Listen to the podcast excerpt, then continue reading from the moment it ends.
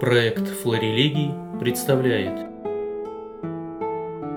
Семинар научного центра истории богословия и богословского образования. Напомним прежде всего, что зарождение русской богословской традиции было обусловлено двумя почти одновременно совершившимися глобальными событиями – церковным разделением Запада и Востока и возникновением славии ортодокса православного славянского мира. При этом, если славия ортодокса выходит далеко за границы старого античного мира, то это можно сказать не только о ее территории, но и ее культуре. Языки античности остаются по преимуществу чуждыми ей. Иными словами, если раскол Константинополя и Рима зафиксировал уже сложившееся разделение ментальности, начавшееся активно, э, начавшее активно формироваться в некогда едином поле античной христианской культуры еще в эпоху Вселенских соборов, то в конечном счете это поле и в его западном, и в его восточном обнаружении осталось чем-то чуждо молодой русской традиции. Не только римляне, но даже и ромеи не стали ее идеалом и образцом. Если сегодня принято считать, что возникшая в Западной Европе ситуация билингва, связанная с существованием различия, существенным различием новых варварских языков и языка церкви, одновременно являющегося языком культуры, дала толчок к развитию образования и соответствующих ему типов интеллектуальной деятельности, то диглоссия церковнославянского и русского языка, в свою очередь, способствовала тому, что богословие развивалось в жанрах нарративных, и иногда даже вовсе не богословских, как, например, жанр летописи. Одно из наиболее убедительных доказательств тому дается поставление известной хроники Георгия Мартла с повестью временных лет, авторы которой свой труд вместо пестрой антично-средневековой одежды Амартла облекли строгими библейскими одеяниями, сделав главной идеей повести представление о священной истории, продолжением которой должна была служить история Руси, нового Израиля. Высокая насыщенность повести, как, впрочем, и других текстов киевской традиции библейскими цитатами, аллюзиями, реминесценциями, примерами приложения древних пророчеств к русской жизни, признана была наглядно свидетельствовать об этом. Таким образом, через голову непосредственных предшественников и современников русское богословие обратилось напрямую к главному источнику христианского откровения, слову Писания – в то же время воспользовавшись в этих целях приемами символического реализма, характерного для эпохи средневизантийского синтеза. Существенная связь первообраза и образа, концентрировавшаяся тогда в Византии скорее в сфере богослужебного действия и зримого оформления богослужебного пространства, была решительным образом проакцентирована в истории, э, э, в русской традиции, в истории, где первообразом выступила священная история Ветхого Израиля, а образом воплощением истории нового избранного народа Руси. Впрочем, и Русь не чужда была представления о храме как источнике мистической жизни и одновременно репрезентантной кафоличности русской церкви церкви. В этом смысле показательные слова исповедания веры митрополита Илариона, автора слова о законе благодати, кафолической и апостольской церкви притекаю, э, на славянском кафолики и апостольстве и церкви притекаю, с верою вхожу, с верою молюсь, с верою выхожу. В этой фразе стоит обратить внимание на два момента. Во-первых, на то, что слово «кафолическое» оставлено здесь без перевода, чем подтверждается поздний характер происхождения термина «соборное», послужившего основой для еще более поздних представлений об особом русском понимании соборности церкви. А во-вторых, на сознательное вероятное сближение понятий «церковь» собрание и «церковь-храм», свойственное, как уже было показано выше, но я в разделе о, в главе свидетелей Филарите ссылался на местогогию преподобного Максима и византийскому богословию. В то же время своей апелляцией к библейским корням христианства, подобно блаженному Августину в двух градах, отталкиваясь от известного места из послания апостола Павла Галатам о двух градах, молодая русская традиция в слове о законе благодати также прочитала его существенно отличным от западной образом, не странствующий невидимо в областях невидимого земного града, град Божий, а вполне конкретный исторический ветхий Израиль и не менее исторически конкретная Русь новый Израиль выступает здесь в качестве основных действующих лиц священной истории. Немного позднее, в начале же московской эпохи, по сути дела в том же конкретно историческом ключе, пересматривается или скорее раскрывается и символическое оформление храмового пространства, когда высокий иконостас последовательности своих рядов с одной стороны дает сжатое изложение основных этапов священной истории Ветхого Завета, а с другой изображениями Иисусного ряда устанавливает ее связь с проскомедийным помином и литургическим действием, демонстрируя таким образом единство библейско-исторического и мистико-евхаристического горизонтов. Если бы богословская рефлексия идеи высокого иконостаса была проведена уже тогда, это существенно продвинуло бы русское богословие вперед. Однако в силу разных причин отечественная традиция еще не имела для этого достаточных интеллектуальных сил, и молчаливое свидетельство высокого иконостаса обрело голос гораздо позднее. С началом синодальной эпохи в России постепенно формируется школа научного богословия, основателем которой стал Преосвященный Феофан Прокопович, опора школы на слово Писания как на основной источник богословия, хотя и имела, очевидно, внешнее европейское происхождение, вольно или невольно напоминала также о древнем киевском библиизме. Одновременно школа постепенно сделала доступными неизвестной ранее русской богословской традиции, античную философскую культуру и наследие древних отцов церкви, а также вооружила своих адептов методологией и науками гуманитарного исследования. Одним образом, одним словом, при всех своих возможных недостатках школа дала необходимый инструментарий для богословской рефлексии, и уже во второй половине XVIII столетия это приносит свои плоды. Однако, прежде чем сказать о них, следует остановиться еще на одной проблеме. Новое время, кардинально сменившее философские парадигмы и представления о специфике гуманитарного знания, поставило отцов синодальной эпохи перед сложной проблемой, проблемой языков богословия, то есть проблемой этого понятийного и категориального аппарата к услугам, которого прибегает богословие для раскрытия истины откровения. Ее последовательная рефлексия принадлежит уже XX веку. Так, по мнению отца Сергия Булгакова, язык античной философии стал судьбой христианского богословия, стоит только оговоркой, что его роковым образом не хватало для полноценного изложения богословских истин. Напротив того, отец Георгий Флоровский считал, что изложение догматов в эпоху Вселенских соборов на языке античности в известном смысле сакрализовало его этот язык и сделало обязательным для любой исторической эпохи. Таким образом, если для обеих концепций остается неизменным тезис о сохранении в истории единого догматического самосознания церкви, то мы приходим к необходимости ответить на вопрос, является ли единство богословского языка необходимым и достаточным условием его сохранения, этого э, единого э, самосознания церкви, да, или напротив того, единое самосознание церкви является гарантом того, что выраженное на разных языках ее учение прибудет единым и неизменным. Сразу следует сказать, что общепринятого вопроса на этот вопрос не существует до сих пор, и как бы то ни было, мы можем сделать все же какие-то предварительные выводы из наблюдения за эмпирикой, учитывая, что соприкосновение с указанной проблемой богослова XIX века было скорее спонтанным и тем большего внимания заслуживает от нас, чем к более значимым результатам приводил интуитивно нащупанный, а точнее нащупываемый путь. Говоря выше языках богословия, мы по умолчанию предполагаем, что за ним стоит исходный язык христианского откровения, язык Слова Божия, язык Библии.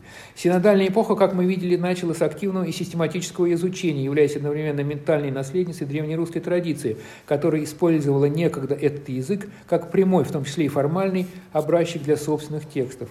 Выраженные таким образом на языке библейского нарратива идеи, хотя и имели несомненное значение для последующего времени, однако требовали как минимум своего системного изложения. Его первые примеры мы находим у святителя Дмитрия Ростовского, причем было бы преувеличением утверждать, что он говорил на неком выдержанном философском языке, языке античной философии или пусть даже языке посттридентского томизма. Он предстает перед нами скорее как тот, кто концептуализировал киевские парабиблейские нарративы, вписав их в идейный контекст времени. Проблема языка, судя по всему, еще просто не стоит перед ним. Аналогичным образом, по преимуществу к библейскому языку прибегали и святитель Георгий Канистский, в наследии которого мы видим первые, быть может, робкие шаги по возвращению сакрально-мистического значения слова Писания и в антропологическом, и в экклесиологическом его измерении, и святитель Тихон Задонский, и даже святитель Иннокентий Пензенский, стремившийся не только дать библейскую систему деятельного богословия, но и изложить ее практически на библейском языке. Школа в данном случае помогала только в самом способе организации материала. Собственно, второй античный язык, язык богословия, первым освоил и активно употребил святитель Филарет Московский с его платоническим учением о слове, показав себе в этом отношении, с одной стороны, наследником византийских платоников, а с другой, заполнив непроработанные ими в силу исторических обстоятельств лакуны. При этом нельзя сказать, что его наследие явилось только итоговым синтезом, не открывающим принципиально новых перспектив для современного богословия. Его мысль оказательно значительной и важной не только для исповедующего воцерковленный эллинизм протерея Георгия Флоровского, но в чем-то предвосхитила и те элементы кинетического богословия отца Сергия Булгакова, которые являются наиболее бесспорными в их приложении к области божественной экономии, а не внутритроической жизни. Не говоря уже о русском религиозно-философском платонизме конца XIX – начала XX века, родоначальником которого святитель, безусловно, может считаться. В определенном отношении порождением русского платонизма можно также считать наследие святителя Игнатия Бринчанинова, давшего оригинальное сочетание языка отцов с научным языком нового времени, в котором он не только узнал древнее платоническое учение о числе, но и сумел с его помощью подчеркнуть принципиальную симметричность нетварного и тварного. К библейскому платонизму святителя Филарета восходит также учение о имени Божьем святого Иоанна Кронштадтского, заложившее одну из основ для всей позднейшей философии имени. Если святитель Филарет сделал в свое время принципиальный выбор между Платоном и Кантом в пользу первого, то не менее принципиальный выбор в пользу новой философии сделал святитель Иннокентий Херсонский. И это сразу поставило перед рядом проблем, не имевших еще своего разрешения в православном богословии и прежде всего в области христологии, с которой теперь волей-неволей соотносилась новая антропология, оснащенная специальной терминологией для раскрытия внутренней жизни субъекта. Значение этой отважной попытки трудно переоценить, ведь именно на этом пути, если не самим святителем Иннокентием, то его учениками, прежде всего святителем Феофаном Затворником, были достигнуты первые православные традиции, успешные образчики перевода богословия, правда, пока только в области антропологии, на новый философский язык, что было неизбежным требованием времени. Таким образом, именно отцами XIX века была задана актуальная, связанная с проблемой языков богословия, проблематика русского и шире православного богословия в XX веке. Русская экклесиология синодальной эпохи формируется в начале XIX века. Рассматривая ее, мы можем говорить о трех ракурсах созерцания церкви. Церковь как народ Божий, церковь как царство Христа и церковь как мистический храм тела Христова. В первом из них, из этих ракурсов, наиболее очевидно проступает древний киевский библеизм, присущие древнему Киеву мысли о Руси Новом Израиле и страстотерпчестве как подвиге личного последования Христу накануне синодального периода были конкретизированы святителем Дмитрием Ростовским в представлении о народе страстотерпцы, отождествляемом преимущественно с конкретным сословием крестьян. В дальнейшем в мысли отцов, хотя, безусловно, и воспринявших от святителя Дмитрия проповедь сострадания униженным и оскорбленным, понимание неизбежности мученичества постепенно утрачивает свой сословный характер и, объединившись с, мистически, с мистико-аскетическим представлением о внутреннем умершлении и самости ради верности Христу, эта мысль сближает образ исторического Нового Израиля с его небесным прообразом, независящим от земного мироустройства, странствующим градом Божьим, где уже не столько отвечающий государственному устройству, а административно-иерархическая политическая структура, сколько пасторство, понимаемое как духовная ответственность, святитель Тихон Задонский, невидимо обеспечивает единство церкви, вся слава которой внутрь. Так, э, одновременно в церковно-исторических трудах святителя Иннокентия Пензенского и Филарета Московского русская экклесиология еще активнее утверждается в своем библейско-историческом характере, когда-то также имплицитно заданным ей Древним Киевом, что имеет своим закономерным итогом приложение концепции нового Израиля к современной русской жизни и осмысление последней в категориях уже не из перского Третий Рим, Э, Москвы, но библейского мышления. Священное царство святителя Филарета в своем идеальном воплощении тяготеет к тому, чтобы явить в мире единое, единство царства священников и народа святых, хотя царство земное само по себе, как плоть и кровь, царство Божие не наследует. В этом смысле не только духовная коллегия Божьим промыслом обратилась в Синод, как говорил святитель Филарет, но и сами новые церковно-государственные отношения, задуманные по европейскому образцу, в конечном счете обнаружили все черты жизни богоправимых царств. При этом, если экклесиологический образ Нового Израиля может соотноситься одновременно и с его земным, царство Соломона, и с его небесным, горний Иерусалим, прототипами, то своеобразное объединение этих горизонтов намечается у святителя Иннокентия Пензенского, в чем понимание церковь, царство Христова, является своего рода ядром христианского царства – которая, силу закона страдательного самоотвержения, объективного закона христианской жизни, может возвыситься и до статуса народа Божия, став царством мучеников, и таким образом обрести свое бытие в вечности.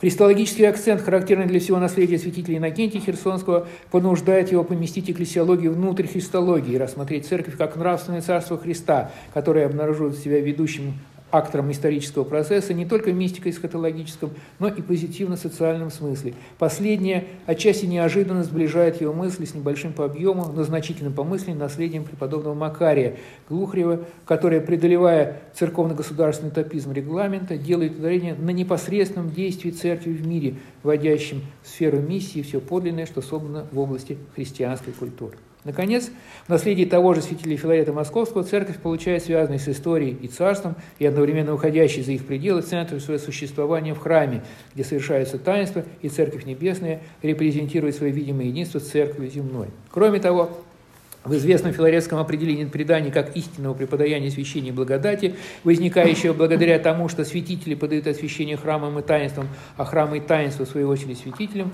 преодолевается дихотомия церкви, организации и церкви организма, столь существенная для будущих экклесиологических споров – Одновременно в представлении о церкви как не только сакральном, но и историческом теле Христовом, имеющем здравые больные члены, святитель предлагает разрешение вопроса о границах церкви, и в том и в другом отношении близок к нему оказывается позднее отец Георгий Флоровский. Во второй половине XIX столетия святитель Феофан мысль о храме, выявляющем мистическое единство земной и небесной церкви, дополняет мыслью о храмовой, евхаристической, приходской, если угодно, общине, как обладательнице универсальных даров церкви вселенской. А в деятельности и саморефлексии святого Иоанна Кронштадтского эта мысль находит свое реальное воплощение, окончательно оформившееся в общине праведного Алексея Мечева и покаяльной богослужебной семьи его сына, священномученика Сергия Мечева. Если библизм школы хорошо ложился на древний киевский библизм, то точно так же невольно связанный с мыслью о страстотерпчести, подражании Христу прежде всего в уничижениях и страданиях, оказалась та кинетическая христология, которую школа, заимствовав у Запада, преподавала своим ученикам. Мы помним, что святитель Тихон интерпретировал ее как обнаружение в смирении Христовом истинно божественного принципа жизни, а святитель Иннокентий Пензенский, в целом следуя школьной традиции, углублял ее, пожалуй, только особым вниманием к гефсиманскому молению Христа. Близкой, по сути, явилась христология святителя Филарета Московского, также усматривающего в Спасителе совершенный образец самоотвержения, требующий нашего подражания. Все человек, известное слово святителя на э, этот э, э, текст. Для всех этих авторов главным являлось раскрытие связи между кинетическим характером земной жизни Христа и кинетическим самоотвержением христиан, что, как уже отмечалось выше, очевидным образом связывает мысли с отцов не только с традиционным русским страстотерпчеством, прежде всего изложение святителя Дмитрия, но и арнтовской аскетикой и фенеломской концепцией чистой любви – в этих рассуждениях Христос как образец для подражания неявным образом сливается с образом Божиим, который ранее усматривался более в умных свойствах души. Однако теперь переносится на лицо, а точнее на конкретную личность самого Христа. Как бы то ни было, разработка непосредственно христологической проблематики началась тогда, когда те же порожденные 17 веком идеи вошли в русское богословие пропущенными через призму философии нового времени и прежде всего немецкую. Действительно, одна из философских итераций мистическо-аскетической концепции Фенелона, как известно, была предложена Кантом. Кант, во-первых, переместил источник абсолютный, требующий безусловного послушания нравственной воли из субъекта нетварного в субъект тварный, назвав его категорическим императивом. Во-вторых, исходя из этого, выстроил структуру внутренней жизни человека, для чего привязал душевно-физический уровень человеческой природы к гетерономной морали, а личность к автономной. В-третьих, в силу возникающего здесь зазора между мотивациями и природными личностями, предъявил претензии к традиционному традиционной христологии, настаивая на том, что божественность Христа препятствует нам увидеть в нем образец для подражания, так как ему неизвестны колебания воли, присущие человеку, вследствие чего, цитирую, отличие его от естественного человека было бы столь бесконечно великим, пишет Кант, что божественный человек уже больше не мог бы служить примером для естественного человека. Для ответа Канта святитель Иннокентий Херсонский счел необходимым ввести в свои рассуждения в качестве дополнительного условия нравственное чудо, заключающееся в том, что в воплощении при совершенном соединении природ личности Бога Слова, божество в нем открывается в согласии с развитием его человеческой природы, причем не только для окружающих, но как бы и для него самого, позволяя ему действовать под человечеством нравственно независимо и таким образом быть для нас идеалом. Святитель, по-видимому, исходил из того, что сознание есть функция лица, и, соответственно, единство лица предполагает единство сознания, а отсутствие во Христе человеческого сознания делало бы его нравственно ущербным по человечеству и тем самым подпадало под определение отцов, что не воспринято, то не спасено. Однако очевидно, что если сознание нуждается в спасении, то с той же святоотеческой точки зрения оно имплицитно принадлежит скорее природе, чем лицу. Как бы то ни было, повторяю, святитель, столкнувшись с этой проблемой, решил ее допустив специальное действие промысла, реализующееся как личный кинозис сына, отказавшегося на время от своего божественного сознания, чтобы дать свободу сознанию человеческому, исходя из принципа «одно лицо, одно сознание».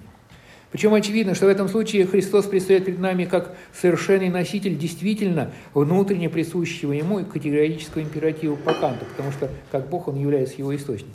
Одновременно его личность является перед нами автономной и независимой от своей природы, точнее от своих природ, от божественной, как бы не подозревая о ней, от человеческой, будучи все же лицом Сына. Возможно также, что такое решение было подсказано херсонскому святителю христологии Шеллинга, но в самой книге, в тексте более подробно этот тезис разбирается.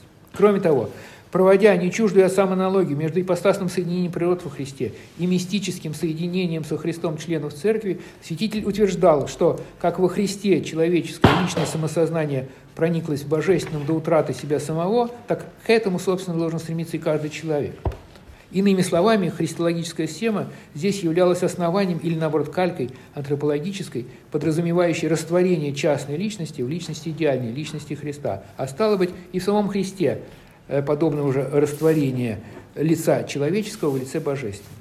Послед... Последний случай мгновенного поглощения, если можно так сказать, опять-таки ставило под вопрос мнение об однозначно личностном характере сознания, потому что как бы личность человеческая личностью божественной поглощалась, а сознание человеческое оставалось.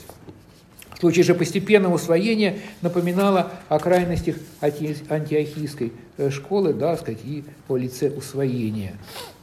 Все сказанное свидетельствует в конечном счете об отсутствии у святителя до конца продуманных представлений о месте и функции сознания в структуре человеческой личности, что и неудивительно, так как он состал, собственно, только начало развития психологии как особой науки. Кроме того, предложенные святителем Иннокентием христологические конструкции указывают на сложности корректного перехода с одного языка богословия на другой и в известном смысле от противного свидетельствует в пользу сохранения неизменности богословского языка церкви. Правда, русская христология наметила другой выход из создавшейся ситуации. Для рассмотрения ее нам надо э, вспомнить, как размышляли на затронутые темы святители Иннокентий Пензенский и Филарет Гумилевский. Первым, в полном согласии со школой, говорил об истощении Христа по человечеству, каково истощение усматривал не только в самом факте боговоплощения, но и в добровольном ограничении Сыном Божиим своей славы в земной жизни, немощи младенчеству, покорности людям, гонениях и всем прочим, что он претерпел из послушания Отцу, послушания по человечеству. Второй, скорее вслед за святителем Иннокентием Херсонским в своей антропологии настаивал на неавтономности человеческой личности, свое совершенство, обретающее только в отказе от себя и в подчинении истинной нравственной автономии личности божественной.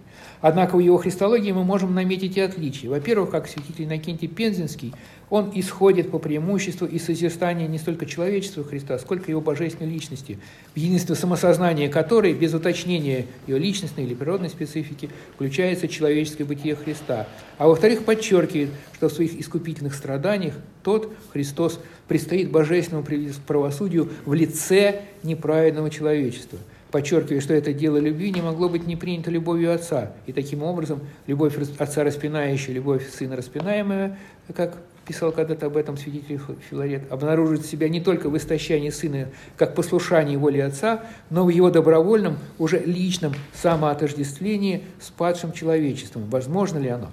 Здесь стоило бы более подробно напомнить, что преподобный Иоанн Дамаскин различал два способа усвоения Христом человечества – природный и относительный. Первый, первый подразумевал боговоплощение, а второй – нечто подобное тому, когда один человек вместо другого по состраданию произносит за него защитительные речи, самого говорящего нисколько не касающиеся. Об относительном усвоении, так пишет Иоанн Дамаскин, об относительном усвоении говорил и преподобный Максим Исповедник – Христос в Гефсимании узнается как один из нас, как если бы у него был непокорный нрав, возможность сопротивления воли отчей, то есть как если бы он мог помыслить для себя какую-то альтернативу своему кресту. В этом и состоит по Максиму относительное усвоение им нашего бесчестия, пишут современные исследователи, но еще более выразительно звучит другая цитата из преподобного Максима, где он говорит, что усвоить Христу ускорительные страсти возможно только, цитирую, через его сострадание нам, как главе всего тела, выделяя особенно эти слова, потому что эта цитата прямо выводит нас на учение блаженного Августина «Тотус Христус» всецелом Христе, которое сводится к тезису о личностном единстве Христа со своей церковью. Христус – это экклесия, уна персона эст. Эта персона, конечно, есть личность Христа, большая личность церкви, а с личностями ее членов она связана через кинетическое олицетворение Христа с ними. Именно так Августин трактует прежде всего псалтырь, э, где Христос говорит «от нашего лица везде», э, где речь идет о человеческих грехах, страданиях и немощах. И не только говорит, но и мистически отождествляет себя с нами, становясь не только голосом, но и лицом Адама, персона Ады. Правда, и здесь мы должны были бы прежде всего продумать вопрос сознания в ее связи с человеческим «я» с точки зрения, что не воспринято, то не спасено. Однако, как кажется, можно сделать предварительный вывод, что именно в этом направлении следовало бы продвигаться далее для корректного совмещения старого и нового языков богословия и христологии. Задача вполне неразрешенная до сих пор. И хотя русское святоотеческое богословие синодального периода не дало в этом отношении ничего более указанных эскизов, его наработки открывают нам достаточные перспективы для продвижения вперед, и в этой связи важно по меньшей мере отметить, что именно русские августинианцы, хотя и не представили безупречного ответа Канту, во всяком случае приблизились к нему, воспользовавшись для этого наследием его отдаленного генетического предка, я имею в виду блаженного Августина. Если вдуматься, то последний неудивительно и делает возможным дальнейшее основанный на этом дискурс, ведь именно блаженный Августин в своей триадологии и христологии исходил из непригодности античных аристотелевых категорий для выражения тайн божественного бытия. Практическая сатирология святых отцов синодальной эпохи проходит свой путь от церковления западной традиции до актуализации восточной. Важно при этом, что вторая не означает полного отвержения первого и свое значение сохраняет вопрос о соотношении свободы и благодати. Уже святитель Тихон Задонский, признавая невозможность для злого человеческого сердца самому достичь спасения, в то же время настаивает на необходимости общей для всех христиан борьбы со страстной плотью. С теми или иными вариациями эта мысль присутствует и у святителя Иннокентия Пензенского, и святителя Филарета, святителя Иннокентия Херсонского, и, конечно, конечно же, у святителя Игнатия. Это контрастное и не всегда обоснованное, во всяком случае в конкретных текстах, сочетание тотальной подвластности греху и одновременно необходимости борьбы с ним находит в себе разрешение мысли святителя Феофана, затворника, сумевшего сочетать предваряющее действие благодати, ответный акт человеческой свободы и конечное принесение ее в жертву послушания воле Божией.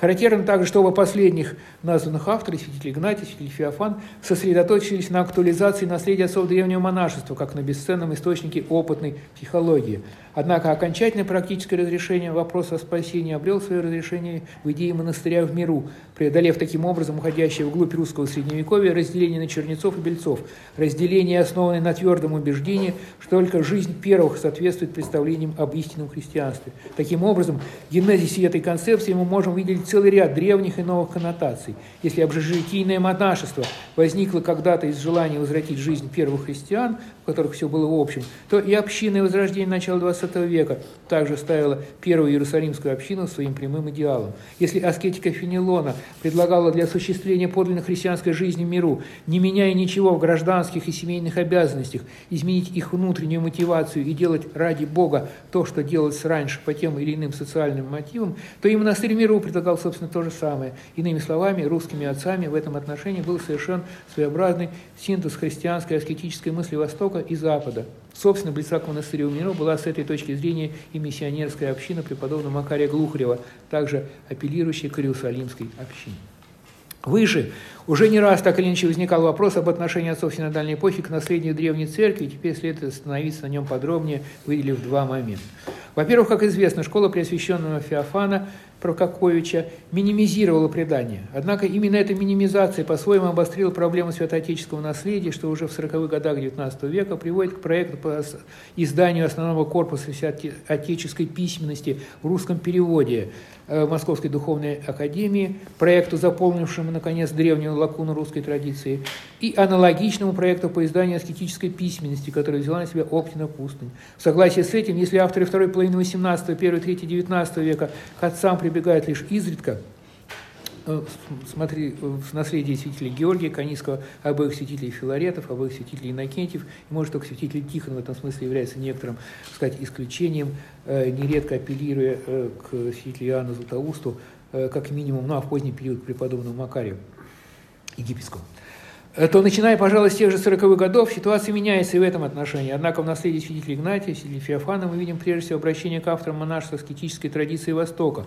В конце 19-го, в начале 20 века лозунг возврата к отцам провозглашается, правда, уже открыто, однако в основном в жизни его проводят авторы нового богословия, для которых святоотеческое наследие, как правило, становится лишь необходимым для поддержания собственной концепции, внешне авторитетным источником, вопрос о корректности прочтения которого практически не ставится. Таким образом, в наследии святых отцов синодальной эпохи древняя восточная традиция на уровне непосредственного обращения к текстам была задействована прежде всего в области сатирологии в ее практике антропологическом измерении. Во-вторых, если тексты отцов византийской традиции в том или ином виде, в сборниках, догматических компедиумах, богослужебных текстах, так или иначе присутствовали в богословском обиходе, начиная со времен Древней Руси, то особым образом следует выделить наследие древней традиции Запада, ранее русским авторам практически недоступной не менее, чем античная философия, и в первую очередь наследие блаженного Августина, свое заметное влияние на святоотеческую традицию синодальной эпохи, безусловно, оказавшее. Круг характерных для него идей входил в русское богословие двумя путями. Непосредственно через знакомство с ее текстами, сперва очевидно латинских подлинниках и развлечениях из них. Э, так регламент предписывал пользоваться Августином в духовных школах при изучении триадологического догмата, учения природы на грехе и благодати, а с конца XVIII века уже и в переводах достаточно обширных по количеству. Опосредованно э, идеи блаженного Августина входили также через работы европейских августинистов XVII века, прежде всего таких как Арнт, Паскаль, Фенелон, Бессуэ. На первое место по значению для традиции здесь также следует поставить активно востребованную русскими авторами а, э, антропологическо-сатирологическую проблематику. Уже у святителя Дмитрия Ростовского мы находим Августина учение о двух родах любви к Богу и самому себе. В XVIII веке оно раскрывается у святителя Тихона в представлениях о глубокой поврежденности человеческого сердца и необходимости стать ничем, чтобы из этого ничто Бог мог сделать нечто.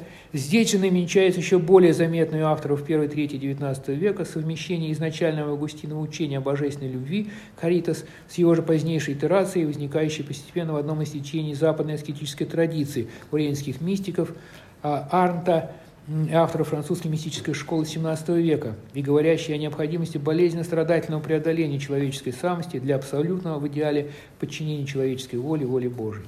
Несомненно, что в основе лежит Августиново отождествление воли и любви. Этот пафос самоотвержения, как своего рода категорический императив подлинно христианской жизни, мы встречаем у святителей Филарета Старшего, Иннокентия Пензенского, Иннокентия Херсонского. Не чужд его со своим антропологическим минимализмом оказался и святитель Игнатий. Итоговой же фигурой в данном отношении следует в ночь считать святителя Феофана Затворника, вобравшего в свою мысль все наработки предшественников. Если для экклесиологии Блаженного Августина первостепенное значение имеют такие работы, как «Два града», «Толкование на псалмы», где по преимуществу э, формулируется учение Тотус Христус, и антидонатистские трактаты, то в переводах русскому читателю было известно только первое из них. О ее значении для русских концепций священной истории было сказано подробно выше. Здесь же достаточно только повторить, что грандиозный замысел Блаженного Августина послужил в данном случае поводом не только для рецепции, но и выстраивания альтернативной точки зрения, и в этом смысле формированию храма и экклесиологии святителей Филарета мы обязаны и Блаженному Августину тоже. Если прямые цитаты со ссылками на учение Тотус Христос появляются только у русских авторов э, уже в 20 веке, э, то имплицитное влияние, или, по крайней мере, опосредованное знакомство с ним, скорее всего, через латинский компендиум и толкование на псалтырь, мы можем предположить прежде всего святителей Иннокентия Пензенского, Иннокентия Херсонского, Филарета Черниговского, впрочем, читавшего западного отца и в оригинале. Ну, достаточно вспомнить его э, труд, да, историческое учение об отцах церкви. Э, Причем, э, сказать, это учение Тотус Христос обнаруживает себя скорее на христологическом или антропологическом, через мистико-аскетическое учение о чистой любви, чем в собственном экклесиологическом уровне. Если точно так же антидонатистские трактаты Блаженного Августина были доступны только в оригинале, и прямых ссылок на них мы не находим, учение о границах церкви святителя Филарета Московского по смыслу есть несомненное продолжение Августиновского, как и всегда, у святителя пропущенное через фильтр Слова Божия и примененное к современным условиям. Известно, что, считая возможным переход в православие католического священника в сущем сане, то есть признавая действительность католического рукоположения, святитель в то же время предписывал сперва принимать такового через покаяние ибо пусть смирится перед истинной церковью, как он говорил. Пожалуй, наименьший отклик русской традиции вызвала тогда триадология епископа Ипанийского, но это, возможно, объясняется еще и тем, что для отцов синодальной эпохи триадологическая проблематика, в отличие от авторов нового богословия и авторов диаспоры, ни сама по себе, ни в связи с экклесиологией еще не представлялась, судя по всему, актуальной. К концу XIX века мы можем наблюдать спад в интересе к рецепции идеи древнего отца Западной Церкви, одновременно, правда, с пробуждающимся интересом к его научному изучению как в академической, так и светской среде. Наконец, осталось, собственно, указать на связь русского святоотеческого богословия с общим богословским ландшафтом синодальной эпохи. Как уже отмечалось, многосословность российского социума в этот период нашла свое отражение в церковной жизни, позволяя выделить и несколько горизонтов богословской мысли. Духовно-академическое богословие, монашеское в смысле монастырское и внеакадемическое светское богословие или богословие мирян. Одновременно первые два горизонта могли бы быть еще и объединены понятием монашества за счет ученого монашества духовных академий, хотя и имевшего и мало общего с простонародным по преимуществу монашеством, монастырей. Последнее, как известно, стало следствием церковных реформ Петра, и хотя монастырское монашество пережило в конце XVIII – начале XIX века духовное возрождение, связанное с именем преподобного Паисия Величковского и других отцов, однако к церковной науке она уже не имела практически никакого отношения – между тем, хотя область церковной науки ни в коей мере не может быть отождествлена с областью святоотеческого богословия, понятно, что сама потребность богословствования чаще и естественнее возникает там, где она привита соответствующим навыкам мышления. И потому, если среди монастырских отцов мы прежде всего встретим тех, кто стремился стать прозрачным для транслируемой традиции, такого по преимуществу наследия преподобных старцев Оптинских, например, то максимум плодотворных богословских идей обнаруживается все же у тех, кто так или иначе прошел через школу, даже если при этом не стал монахом, таков выразительный пример святого Иоанна Кронштадтского. Правда, и школьный принцип находит себе исключение, хотя бы в личности, не имеющего духовно-академического образования святителя Игнатия Бринчанинова, отдававшего в области богословия приоритет не ученому, но благодатному монашеству. Если же центр тяжести смещается в сторону науков интеллектуально-духовного труда, общей доминантой которого было уже не столько монашество как таковое, сколько принадлежность к иерархии на разных ее ступенях, то и объединяющим важнейших представителей святоотеческого богословия синодальной эпохи признаком следует скорее считать священство в том широком смысле, в каком я понимал святитель Иоанн Златоуст. Если Бог воплощается и исходит на землю, чтобы человек зашел к Богу, то круг обращения славы Божией, о котором писал святитель Филарет, может быть представлен нисходящим вектором освящения и восходящим обожению. Очевидно, что первое более соответствует служению священническому, второе – монашескому. Если, обратившись к святителю Иоанну Златоусту, вспомнить его сопоставление священства и монашества, это предпочтение, которое он давал первому перед вторым в силу его прямой нацеленности на спасение и освящение мира, то мы согласимся, что отцы синодальной эпохи в этом смысле вполне удовлетворяли Златоустову требованию и пониманию священства. Наконец, обратим еще внимание на важную мысль, родившуюся одного из святых авторов, представленных на страницах этой книги. Отцы церкви, пишет святитель Филарет э, Черниговский, не могли так отрешаться от духа своего времени, как отрешены были апостолы. Общее направление умов и нравов, прикасаясь к ним, вызывало у них то сочувствие, то противодействие. Для святых целей пользовались они лучшими мыслями современной философии и всеми способами современного просвещения. С другой стороны, деятельность их находилась в связи не только с ходом человеческого образования, но и состоянием политических обществ. От того-то после эпох плодоноснейших по произведениям благопросвещенного ума встречаются эпохи малоплодные, где только изредка появляются произведения, достойные великих учителей церкви. Конец цитаты. Из этого размышления, подкрепленного, безусловно, исторической эмпирикой, возможно извлечь в том э, числе и мысль об опорных точках традициях, если позволительно такой ввести термин, связь между которыми поддерживает не только золотую цепь отцов, но и единство самосознания церкви. Причем эта связь возникает двояким образом. С одной стороны, так святитель Григорий Палама обращался к каппадокийцам, преподобному Максиму Исповеднику, преподобному Иоанну Дамаскину, как своим ближайшим предшественникам. Так святитель Феофан Затворник и святитель Игнатий Бринчанинов строили свою антропологию, опираясь на тексты древних отцов пустыни. С другой, так святитель Дмитрий Ростовский, не имевший по другой трудов святителя Николая Ковасила и святителя Марка Ефесского, угадывал их мысли, вопросы о времени присуществления святых даров, так святитель Филарет Московский из духа традиции почерпывал учения, развивавшие неизвестные ему напрямую тезисы того же святителя Григория Палама. Как бы то ни было, мысли в предложенных категориях мы имеем право рассматривать наследие синодальных отцов в качестве таковой ближайшей к нам в историческом времени опорной точки предания, минуя которой мы не можем не понять прошлое, а значит и самих себя, не дать полноценное свидетельство об истине Христовой сегодняшнего мира. Если содержание этой книги хотя бы в малой мере оказалось способно послужить подтверждению этого тезиса, который для его автора является аксиомой, то он будет считать свою задачу выполненной.